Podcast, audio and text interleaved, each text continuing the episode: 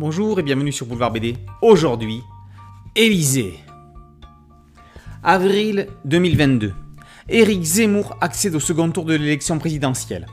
Sarah Gnafo, la tête pensante de sa candidature et la compagne d'Éric Zemmour, l'encourage à se battre pour gagner les présidentielles. Pendant ce temps, un radeau de réfugiés tente de regagner les côtes françaises.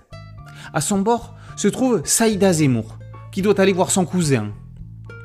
C'est très important pour elle. Au QG de Reconquête, c'est le nom du parti politique d'Éric Zemmour, c'est le branle-bas de combat. Il faut mettre en œuvre la stratégie qui permettra de battre Emmanuel Macron au second tour.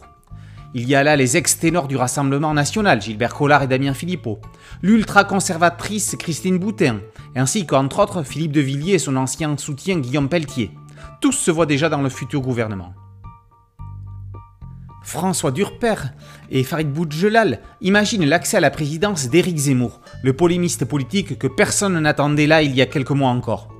La dystopie, ou l'utopie pour certains, commence au lendemain du premier tour. On assiste au jour le jour à ce qui sera, et ce n'est pas dévoilé l'intrigue, la victoire du candidat surprise. En parallèle, on suit l'arrivée en France de celle qui se prétend sa cousine.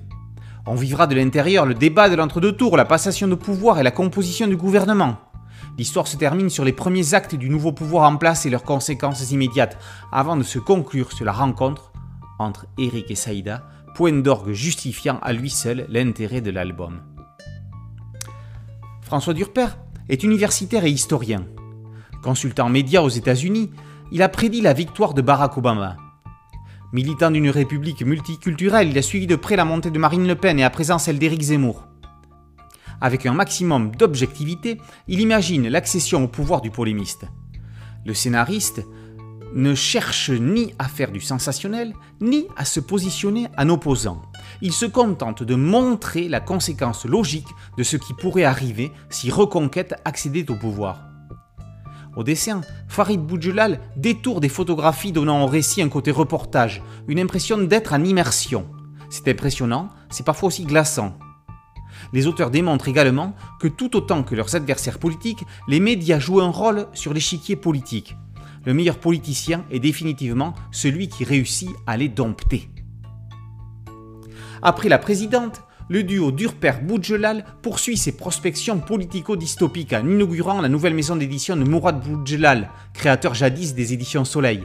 Élysée restera-t-il une dystopie Ou bien l'histoire a-t-elle été écrite avec quelques semaines d'avance? Réponse les 10 et 24 avril 2022.